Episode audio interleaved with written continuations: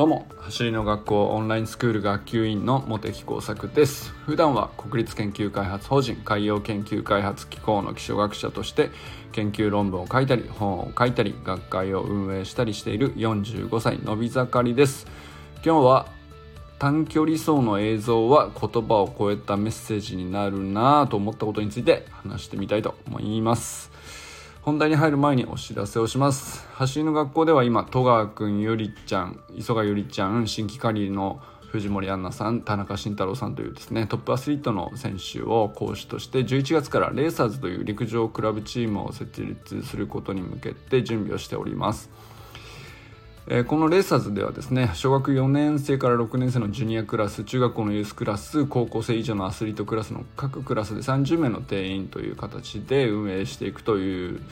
形にな予定でいるんですけれどもまああの学年をまたいでもね一貫したトレーニングによってトップアスリートを目指していくっていうですね、まあ、部活とかでやっている子とかだとやっぱり学年とか中学校から高校とかっていう時にやっぱり、えー、指導者が変わっていくことで結構あの方針がの違いに戸惑ったりとかっていうことがよくあるそうなので、まあ、そういったことをねあのないように、まあ、一貫したトレーニングを続けた方が、まあ、それに合ってる人はね、えー、できるだけ同じポリシーで続けるっていうのもねあのそういうチームがあってもいいんじゃないかということですね。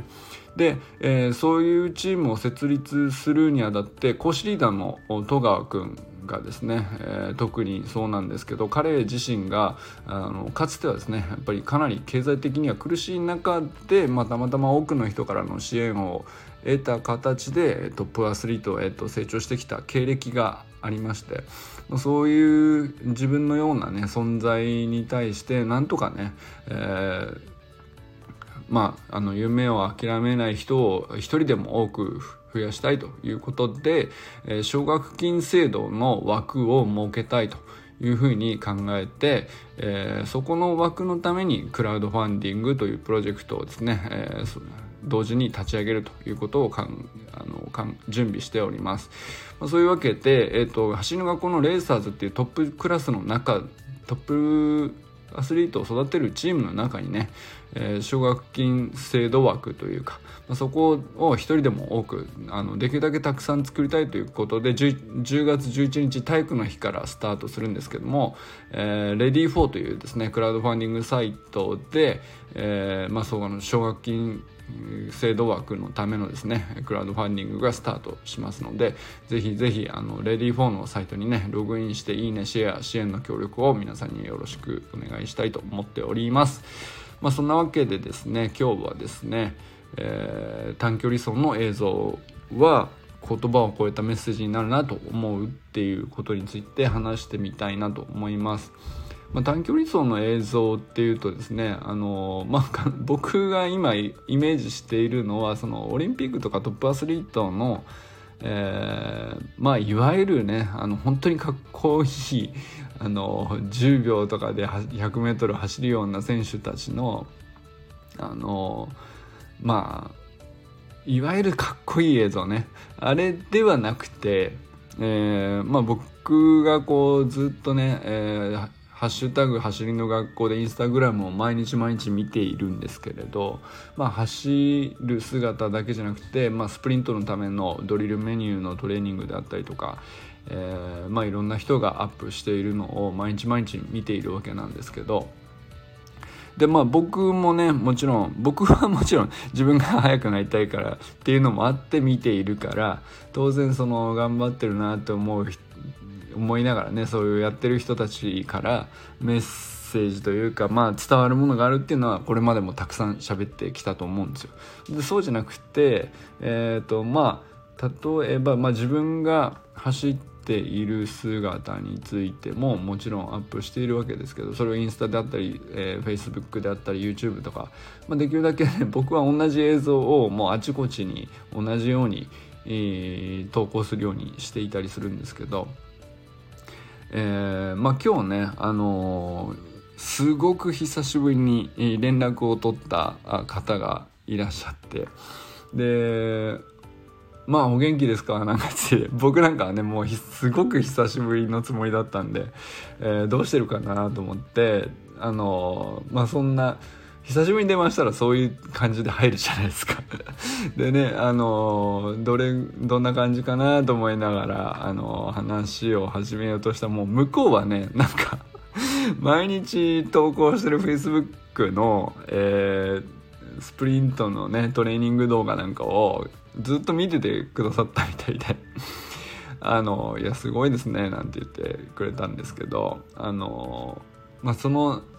まあ何秒かそのものじゃなくて、えー、走ってるっていうトレーニングをしてるっていう映像自体があのなんてなんていうのかなあの例えばね、えー、スプリントトレーニングを始める前だったらどんな投稿をしてたかっていうとうんまあなんだろうなあの今日どこどこ行きましたの写真出張先の写真とかね、えー、まあ誰々と会いましたとかそういうのかな？あのまあ何食べましたとかもあったかもしれない何飲みましたとか。でまあまあそれはそれで全然いいんですけどそれは確かにあの SNS っぽい近況報告っぽくてまあそれを見ていてもらってもうんとあまあ元気そうだねっていうベースにはなるかなと思ってたんですけど、まあ、最近もうめっきりそういう投稿しなくなってて。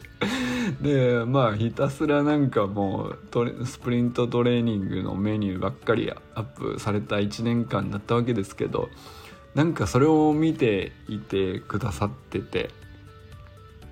でなんなんて言うんですかね。本当にあのー、伝わってきたのが本当に元気そうなんですねっていう。まあちょっと呆れを通り越してるぐらいの。あの何ていうのかな。いわゆる社交辞令の元気そうですねじゃないんですよ。あのなるほどなと。こういう反応になるのかと思ったんですけどあのまあ確かにうん、ようやるなっていう感じのね、あのー、姿に見えますよね。でこれ実は僕スプリントトレーニングに限らなくて他のスポーツとかでもあの似たようなカロリー消費をしてるとか似たようなこう筋力発揮をしてることは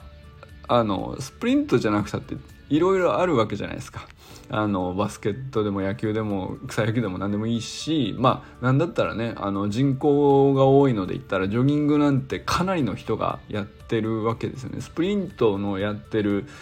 人口に比べたら何十倍何百倍なんでしょうねっていうぐらいジョギングなんて本当に老若男女あのいろんな人がやっていて当たり前のように、まあ、その辺でね朝走ってる人いいますから。で、まあ、そんな中で 短距離だけをやってるって僕周りで見たことがないんで なんですけどでまあみんなそれぞれあのそこそこ、まあ、健康のためにだったり本当に体鍛えたかったりいろんな目的でしょうけどそこそこのカロリー使ってそこそこの筋力を発揮をしてやってるわけですけど例えばマラソンとかジョギングとか長距離走のって映像に撮れないんですよね。当たり前なんですけど。ずっと自分が走ってるし。あの時間が長すぎて映像に残すにはあんまり向いてなくって。あのよ僕もよくやっていたのが何キロ走りましたっていう GPS で測った結果と、まあ、タイムがどれぐらいでしたみたいな。あの、まあ、それずっと記録に残して投稿してたみたいな時期があったんですよね。それ2年まあそれも1年ぐらいだったかな。そのスプリントトレーニングを始める前の年はずっとジョギングだったんですけどね。でそれもまあまあそれはそれで一つの何て言うか元気そうですねになったかもしれないけどあのやっぱ何て言うのかな。あのあくまで数字じゃないですかそれって。記録として。ああすごいね。分かってる人からすればまあそれぐらいのタイムでその距離を走れるのはすごいねとかって変換できるかもしれないけどあの長距離の場合ってねあんまりこううんと通な人同士だったら通じるけどあのパッと見た感じの躍動感みたいな感じにはならないのであのあんまり直接的ではないですよねきっとね記録としては。なんですけど短距離走の映像ってあのそんなに速くない人でも まあまあそこそこ今ね、えー、絶賛成長中みたいなのもあのえー、ちょっと調子落としてきたなみたいなのも全部ですねまああのほんのわずかせいぜいね数秒じゃないですか。何本か走ってもトータルで30秒もかからないような映像にまとまるわけなんですけど。でまあドリルやったところでね何種類かやったところで1分か数分かそこらっていう映像なわけですよね。でその中にあのまあかなりダイナミックな動きとして映像に残っていて。でそのうんとまあだからあんまりその詳しくない人でもあの継続して見ているとなんか速くなってる。と かなんとなくだけど。あとはまあ表情とか動きの綺麗的になんか調子良さそうとか感じるものがあってあの単純にタイムの数字とかピンとくるか来ないかとかっていう以上にパッと見て動きでわかるっていうところがあるのかなと思ったりしたんですよね。だからまああのー、本当にその5年ぶりぐらいで電話して お話しした方だったんですけどあのー、いや本当すごいっすねみたいな。呆れたようななんか感じで伝わってきてあよっぽどまあそうかそうかあの普段うんとスプリントをしない人からするとそういう風に見えるんだなとまあ同じぐらいの年齢なんでね、えー、そう短距離で、えー、と100%の力を発揮するっていうこと自体が、まあ、40超えてくるとね結構その何て言うのかな体が重たいとかキレがあるとかっていうのもそうなんだけどうんと怪我が怖くてね思いっきり走れないですね最初ね。なんて普通はあのタイムがうんぬんじゃなくて、うんと、思いっきり動けているっていうこと自体が映像から伝わってくることがねあのものすごい大きなメッセージになるんですよ。このあこの人は本当にその全力を出せる状態で、えー、体をキープしていると。いうのが 伝わるだけであ、まあ、どれだけの健康度合いかとかっていうのが分かるんじゃないかなと思ったりしましたね。だからまあそれは本当にうんとタイムうんぬんじゃなくて、えーまあ、素晴らしい、えー、メッセージになって伝わっていたのかなっていうふうにうんと、まあ、話した一言目の反応と口ぶりというか それですごく伝わってですねあこれはいいなと思いましたね。なんかやっぱりスプリントの恐れ良さだなと。まああのー、やってる人が少ないから珍しいっていうのもあるかもしれないですけどね。そのジョギングとかに比べると,、うんと、人数が少ないですしうんとこんな動きできんのみたいな感じにあのやってない人からすると見えるっぽいんですよね。でまあ短時間であのさらっと流れる動画ってまあ TikTok とか最近ねそういう短めの動画ってこうなんか見るのあの割とね文化が広がってきてる感じもするしまあそういうのにもねなんか合ってますよね。まあ、僕はあんまり TikTok とかあの YouTube のショートとかあの上げてないけどうんとそうだねなんかスプリントのパッとした動きであの成長が見えたりとかその今現時点での状態が見えたりとかっていうのはあの意外とよく考えるとね、うん、他のスポーツでもだから野球とかってやっぱり時間長いじゃないですか。うんと本当にすごいのかどうかって あのまあよっぽどのプロなら別ですけどまあ試合通じてどうだったかとか、まあ、成績的なこう数字みたいなものにやっぱりね目がいくなっていう感じするし他のものでもやっぱりゲーム時間があのそれなりに長かったりしてそのトータルで、うん、まあその人はやっぱりうん、能力高いみたいな感じ。あとまあまああの持久力もあって素晴らしいみたいな感じになってくると映像にはねなかなか捉えきれないというかあの映像にした時点でこうちょっと生の実際の本当の凄さはあの情報がこう落ちてしまうっていうかね、えー、そういう部分結構他のスポーツだとあると思うんですけど、まあ、短距離走ってね 本当に 動き自体もまああのー、かなりね、えー、映像に現れやすいなと、まあ、短い、え一瞬の間で起こるスポーツというかねまあドリルにしてもそうだけどあキレがあるなとかってパッと見てすぐ分かるしあのそんなにねその詳しくなくてもあ速そうとか形がかっこいいとかまああるいはそのまだまだえっと何ていうのかなあんまり速くなさそうっていう人もいるかもしれないけどその人もだから毎日こう投稿されていると徐々によ動きが良くなっていくっていうのも結構見た目が分かりやすいかなと思ったりしますね。まあそれに加えてだから継続していればこその話ですけれど、まあ、じゃあそれが、まあ、僕 今の僕がそうですけどあの多少途切れがちとか、えー、ここ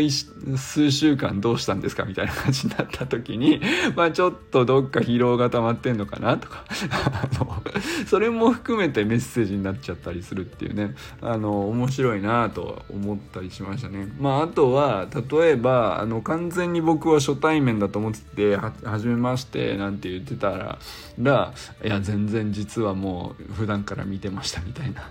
あのことがあったりとかね。あのそういう意味でもまあ昔だったらまあ例えばブログであるとか、えーツイッターのプロフィールであるとか、フェイスブックでも何でもいいんですけどまあこんなことやってますこういう肩書きですっていうプロフィールがあのまあその人の、まあ、初めましてだけどある程度その人のことを知ってるっていう情報だったと思うんですよね。なんですけどうんとなんだろうねスプリントの映像がこうずっと継続して投稿されているっていうのをある程度こう初めましてだけど知っていて遡れたりまあまあちょっと前から見てましたよぐらいな感じだとあの